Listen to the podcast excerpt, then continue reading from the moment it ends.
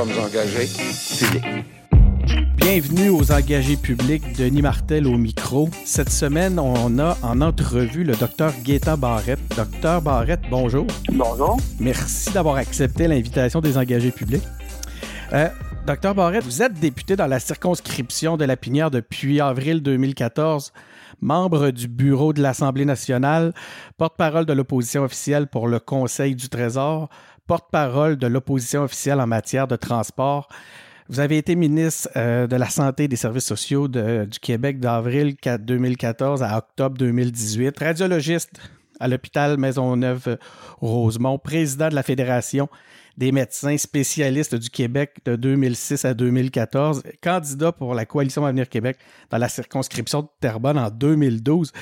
Docteur Barrette, est-ce qu'il y a un titre ou un rôle là-dedans que vous préférez ou que vous avez préféré? C'est une bonne question. Là, c'est pas tant euh, une question de préférence.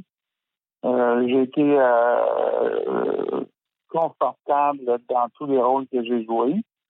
Si vous me demandez ma préférence, c'est celui de ministre de la mais ce n'est certainement pas le plus satisfaisant. Ah, c'est intéressant. Donc, préférence parce que vous vous sentiez utile au bon endroit? Oui, c'est une bonne façon de le formuler. C'est l'endroit où il fallait être. Malheureusement, j'y ai été à un mauvais moment. Ah, on aura l'occasion d'y revenir. Ce que j'aimerais dans un premier temps, puis je le sais, vous le savez, on en a parlé tantôt hors euh, d'onde, les engagés publics, notre mission, c'est vraiment l'engagement politique, mais vous vivez actuellement un engagement quand même assez particulier. Euh, pouvez-vous nous parler de votre implication présente comme bénévole dans le réseau de la santé? Bon, il y a eu un appel solennel fait par le chef de l'État. Alors, peu importe sa couleur politique, lorsqu'il y a une situation comme celle-là, euh, si on a la possibilité de contribuer, il faut le faire. Je l'ai fait. Euh, je l'ai fait avec plaisir. Euh, je le referai. Euh, tout simplement. Hein. Et quel est votre rôle actuellement? Bon, de façon temporaire, j'ai été dans un CHSLD où j'ai occupé un rôle mixte, préposé infirmière auxiliaire, parce que c'est la seule chose que j'avais le droit de faire. Je suis le médecin, mais comme je ne suis pas en pratique, je ne peux pas en faire plus. Alors ça, ça a été fait. J'ai bien aimé le faire parce que j'avais déjà fait ça dans la vie précédemment. Alors c'est un peu un retour aux sources. Comment ça se passe actuellement? Comment pouvez-vous nous décrire les situations auxquelles vous avez été confrontés sur le terrain? Bon, c'est une situation difficile parce que le manque de personnel est criant. Pas, partout. Dans certains endroits, alors qu'il y a bien des endroits où les choses se passent très bien. En fait, c'est la majorité des endroits mais euh, à l'inverse, quand ça se passe mal, ça se passe extrêmement mal. Et c'est très difficile pour ces milieux. Moi, j'étais dans un milieu essentiellement intermédiaire euh, pour un certain nombre de raisons. La première étant que c'est là qu'on m'a envoyé. Alors, je suis où on m'a envoyé. Maintenant, il y avait des milieux bien pires que le mien, comme ceux où sont allés euh, les collègues Moncef, euh, Enrico et Marie euh, Montpetit. Vous avez été, euh, je parle vous et votre équipe, vos collègues, témoins de situations aussi dramatiques que certaines qu'on voit circuler sur les médias sociaux? Il circule beaucoup de choses sur les médias sociaux qui sont réelles. Il y a eu des situations tout à fait dramatiques, là, terribles. La situation de Héron, Heron, là, dans l'ouest de Montréal, c'est réel. Ce qui a été détruit est réel. Euh, certaines autres choses qui ont, qui ont circulé et qui circulent encore aujourd'hui euh, sont réelles. C'est là qu'est le drame. c'est un vrai drame. Il faut voir d'où il vient, le drame, là. Euh, il n'y a pas d'organisation qui peut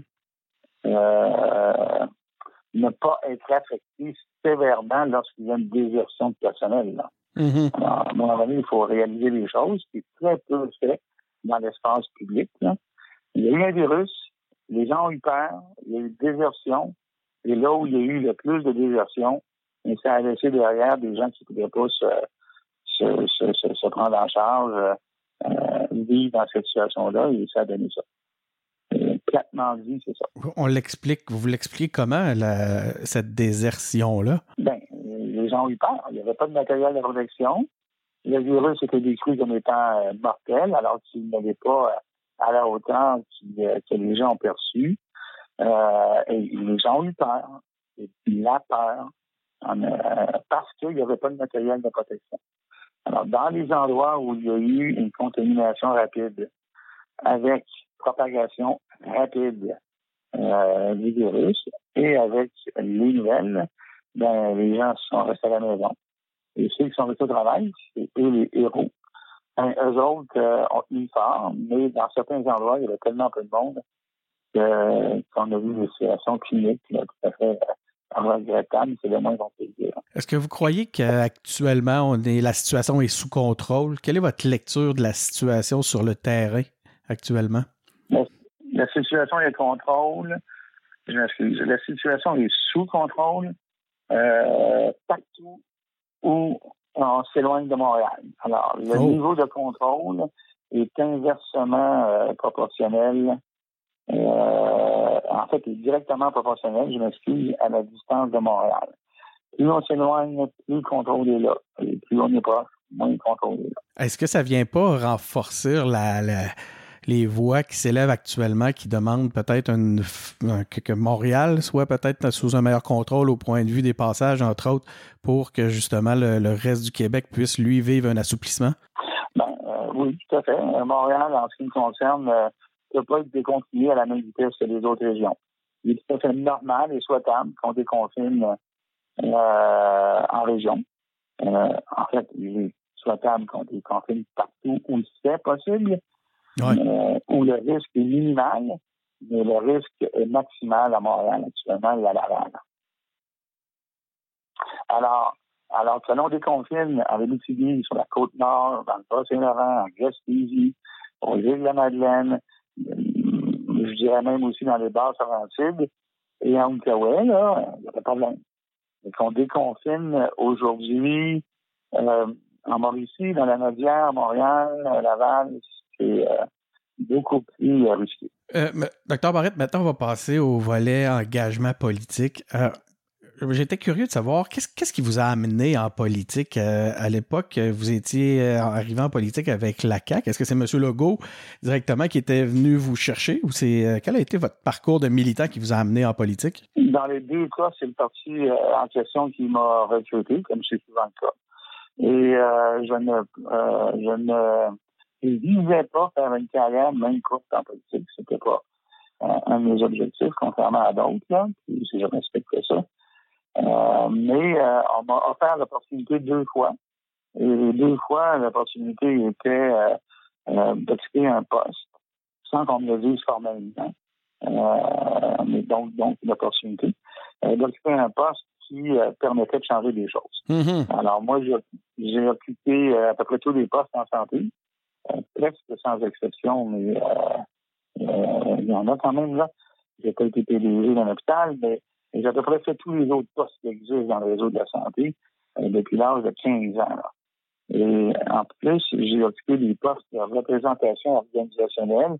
moi, j'ai été président, j'ai été vice-président du CMDP pendant 11 ans, j'ai été président chef de département pendant 12 ans, président de l'Association des radiologues, la FNSP, et j'en pense, l'Association canadienne de radiologie. J'ai été impliqué dans toutes les organisations-là, localement, au Canada et en Amérique du Nord.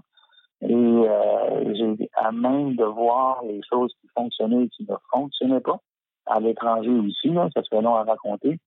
Alors, on, apprend euh, en santé que, dépendamment du poste que l'on a, on peut changer certaines choses euh, à la hauteur du poste. Alors, euh, le de Santé, c'est l'endroit où on peut euh, changer le plus de choses si c'est ça notre objectif. et c'est un bon objectif si on a une bonne connaissance de la chose. Je, je me demandais pourquoi la CAC initialement, pourquoi le PLQ, c'est vous vous amenez, je pense, le volet, le, désir d'agir, la possibilité d'agir, mais, mais quand même, qu'est-ce qui vous a amené dans ces partis? Lequel, le Parti libéral? Ben, commençons par la CAQ. Pourquoi la CAQ initialement? Ben, la CAQ, ce sont des premiers euh, à m'avoir approché. Le Parti libéral ne m'avait pas approché à l'époque. Et par la suite, rappelez-vous, les gens, évidemment, euh, dans l'actualité, oublient assez rapidement tout. Alors, beaucoup de gens ont oublié que lorsque François Legault, euh, pendant le court mandat du Parti québécois, était encore chef, avait ouvertement dit que c'était sa dernière fois. Là. Euh, que là, il voyait bien que ça aboutissait pas. bon, la vie lui a donné, non pas raison, mais tort. Et les circonstances ont fait qu'il est où il est aujourd'hui. Mais rappelez-vous, il y a un moment donné où François Legault avait dit, bon, ben, moi, c'est mon dernier tour de piste. Il avait comme lancé la serviette. Il avait lancé un message assez négatif euh, pour la CAQ les choses ont viré de bord. Alors, en 2014, euh, ils ont oublié ça, là, François. Là. Legault allait arrêter à donné. C'était son dernier tour de piste. C'est comme ça qu'il l'avait dit. En 2014, il est resté, puis regardez ce qu'il a rendu. Maintenant, en 2014, j'aurais jamais pensé que le Parti libéral m'aurait appelé, compte tenu des positions passées, euh, disons, euh, adversariales vis-à-vis du parti. Donc, j'ai saisi l'occasion. C'est ce qui vous a amené au Parti libéral. Ça veut-tu dire que si, par exemple, vous auriez eu une occasion semblable au Parti québécois, ça aurait pu être un autre parti? Il n'en reste plus beaucoup. Euh, mais il y a quand même un volet idéologique, là. Oui, parce que euh, je peux vous dire tout de suite que jamais je ne pourrais être au Parti québécois et encore plus que jamais à Québec solidaire. Mm -hmm. euh, le Parti québécois, le problème du Parti québécois, c'est que le Parti québécois, on a déjà d'ailleurs tenté de me recruter au québécois.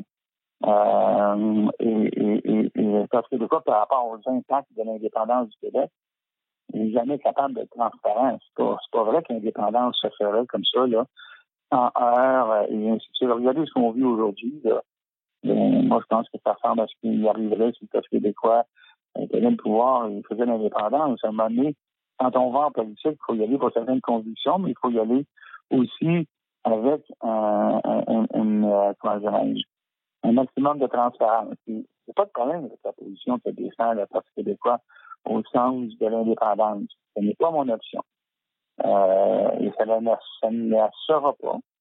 Mais une des, une des choses que je reproche au Parti québécois, c'est de ne jamais dire la réalité quant aux conséquences immédiates de leur exercice. C'est toujours caché. Québec solidaire, ben ça, c'est pire encore. Québec solidaire, c'est épouvantable.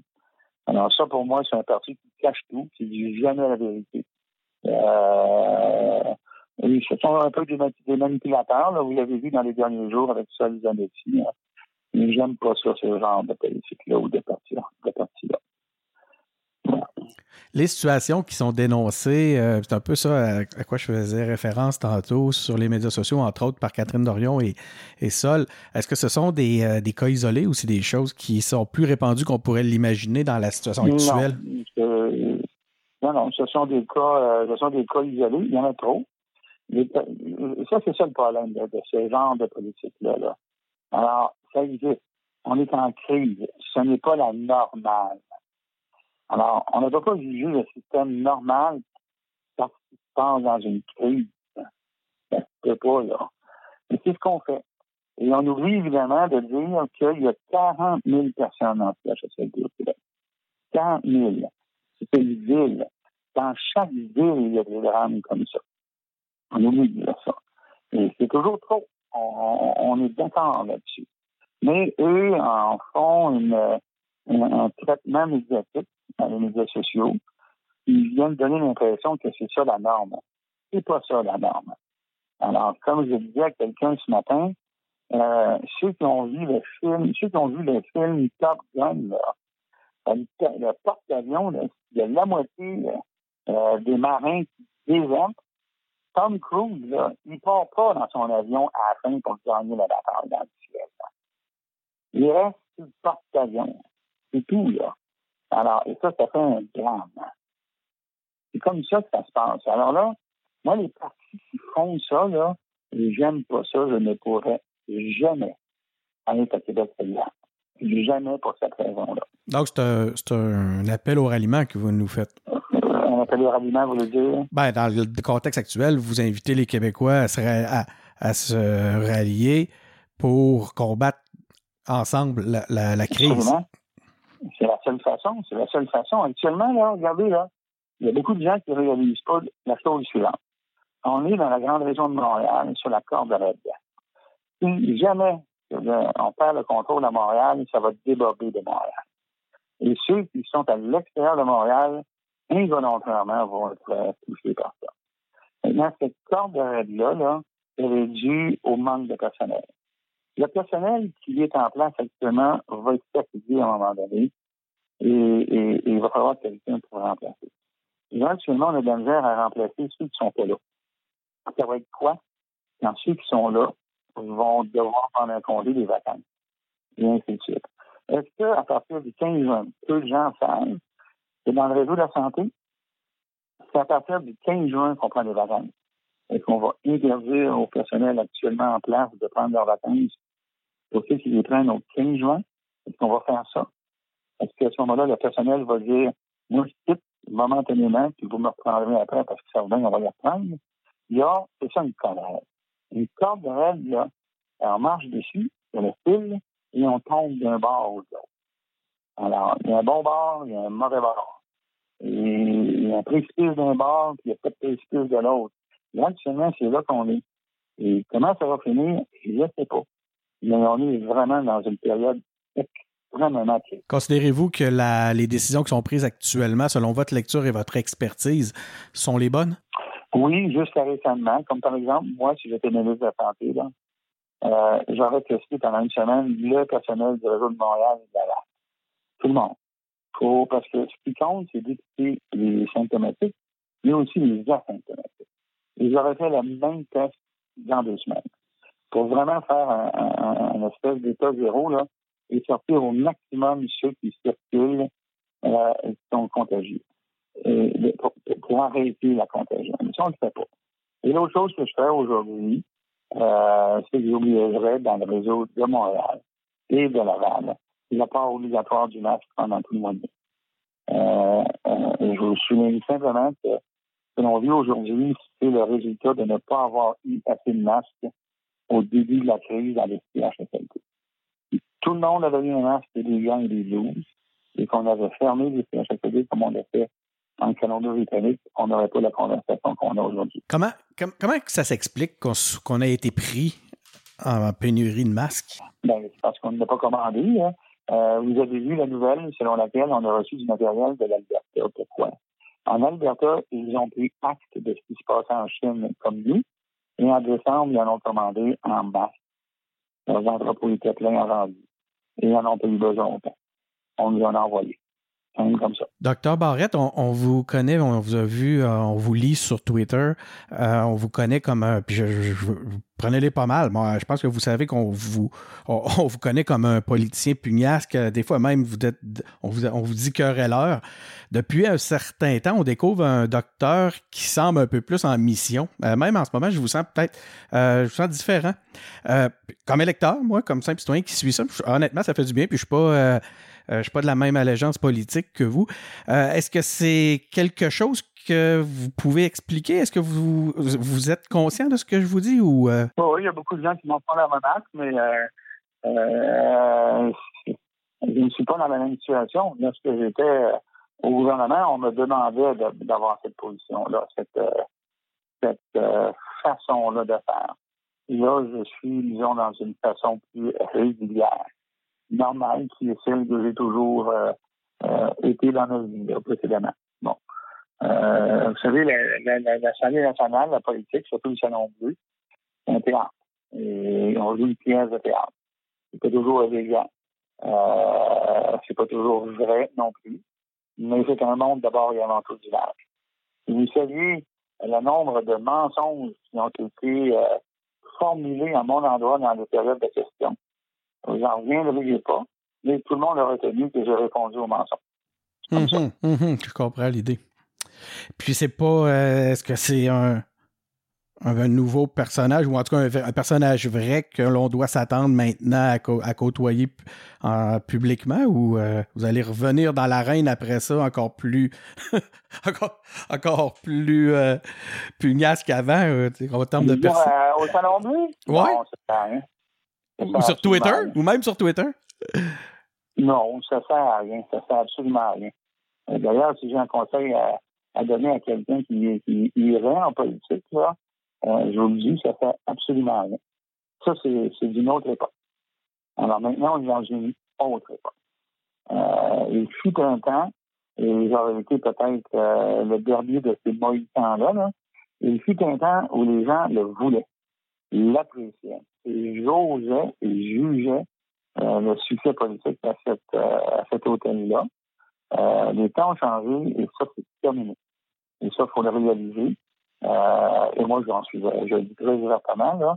Euh, il n'y a pas, euh, moi, j'ai 64 ans, euh, et il n'y a pas mieux que la politique pour se faire rendre compte, ce qu'on sait déjà, là, de, de, de l'amplitude. Euh, la politique, là, c'est fait pour l'air du temps dans le bon sens du terme, là.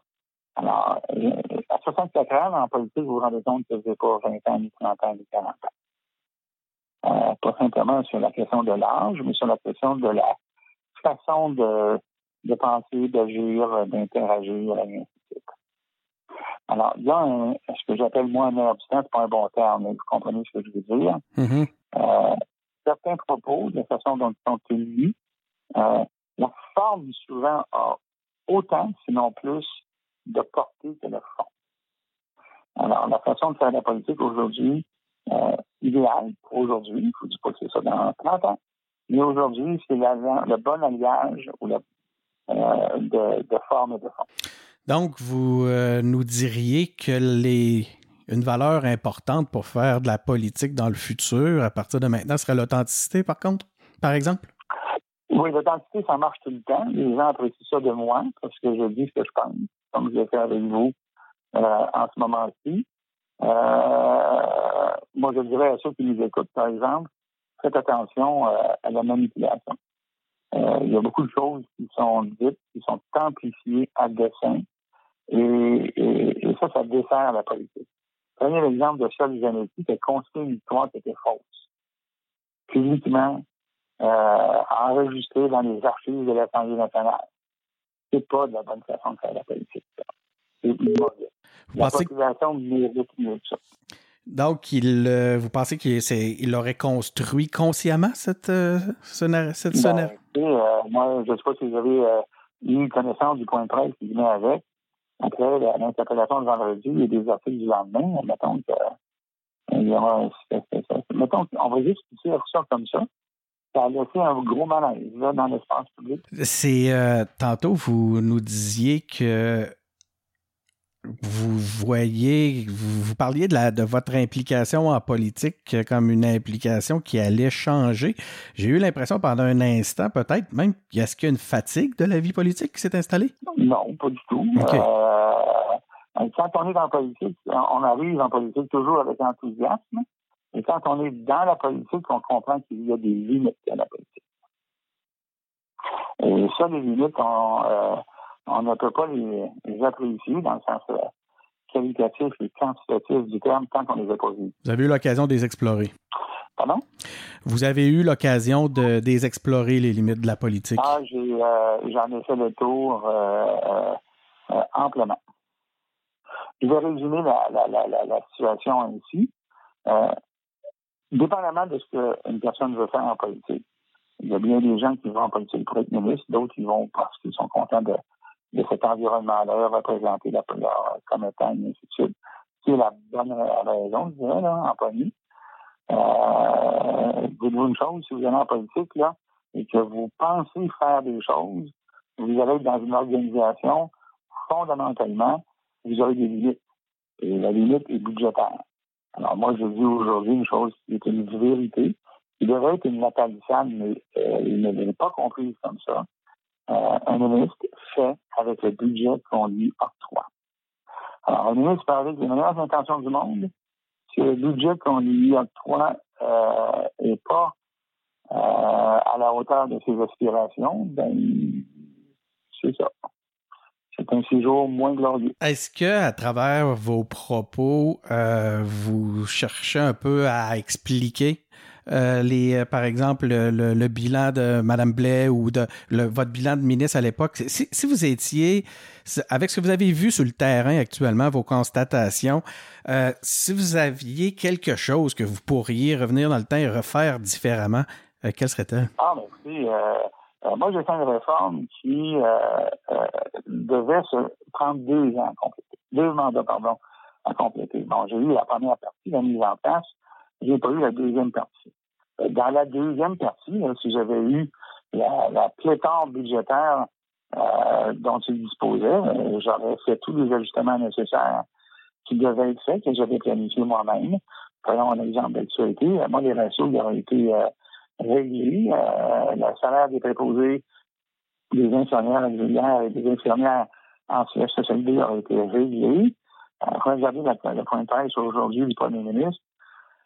Jamais, jamais, jamais, jamais il va accepter de prononcer le mot ratio. Jamais. Il ne le veut pas. Ni Marguerite Blais, qui est sans influence, euh, jamais. On parle d'augmenter les salaires alors que l'enjeu est l'attraction par le salaire, mais la stabilisation par la charge de travail qui, elle, passe par plus de personnel sur le plancher. Pouvez-vous nous expliquer pour les euh, pour le bien des auditeurs la, notion de ratio et où était le défi? Le défi est assez simple. Le, défi, il faut comprendre. Là, moi, ce qui m'amuse avec ces points de presse-là, c'est qu'on reprend essentiellement toutes les, expressions que j'utilise dans mes points, dans mes tweets. C'est assez amusant. Alors, encore aujourd'hui. Alors, j'ai souvent dit en entrevue euh, et sur Twitter que la, la, les résidents qui sont en CHSLD en 20 ans ont beaucoup changé.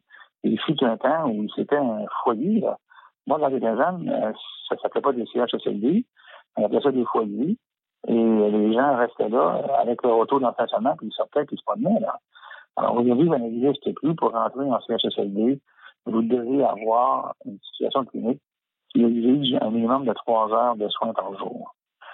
Alors, la clientèle est plus grosse, ce qui fait que euh, et c'était ça l'idée des projets ratios, euh, c'était d'établir le bon ratio. Parce que les syndicats disaient, et j'étais d'accord avec eux, il y a le salaire qui est un enjeu pour attirer le monde, et il y a la charge de travail.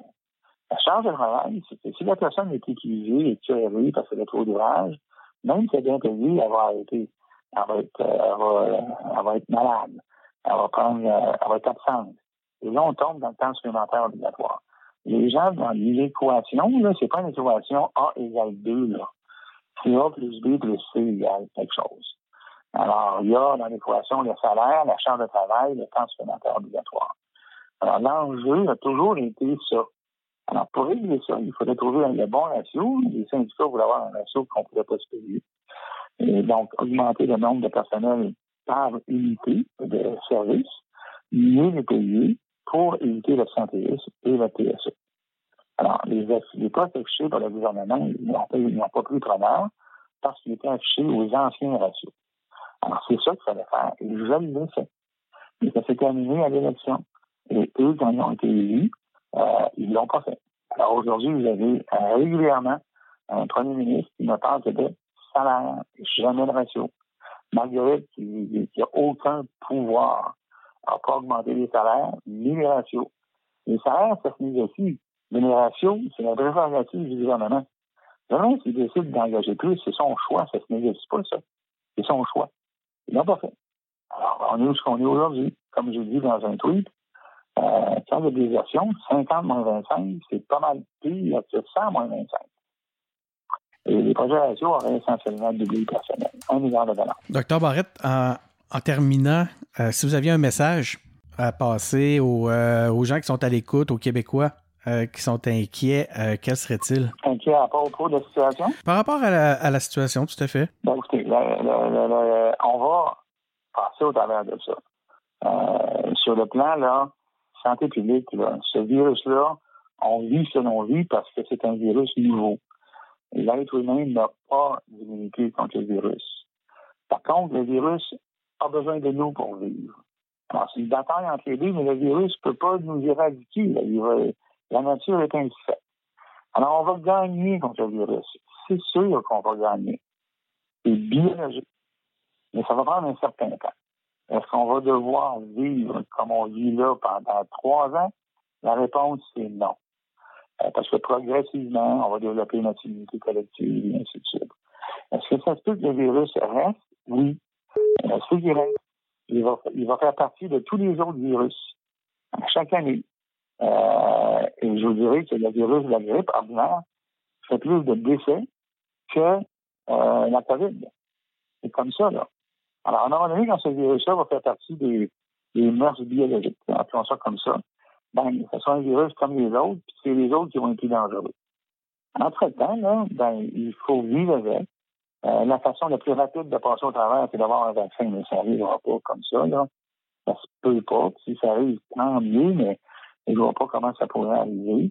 Et euh, progressivement, attendons, parce qu'il n'y a pas de recette magique, attendons, il faut avancer, puis on va déconfiner, on va déconfiner plus avec le temps. Il faut juste se laisser le temps de le faire.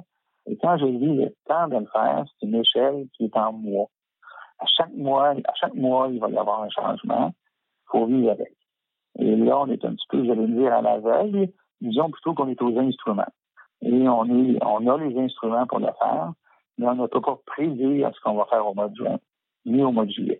Et je suppute, je postule que cet été, on va avoir un été pas normal, mais agréable quand même. Euh, la seule chose qu'on n'aura pas, c'est des grands rassemblements. Merci beaucoup, Dr. Barrett, euh, pour l'entrevue. C'est euh, très apprécié. Merci, ça me fait plaisir. Euh, merci d'avoir été à l'écoute. Euh, vous pouvez nous rejoindre sur nos différents canaux. Vous pouvez nous écouter sur iTunes, vous pouvez nous écouter sur euh, Google Podcast, sur Spotify. Vous pouvez nous suivre sur Facebook, sur YouTube. Vous pouvez nous suivre sur Twitter et sur Instagram. Donc, je vous remercie d'avoir été à l'écoute et on se retrouve la semaine prochaine. Merci.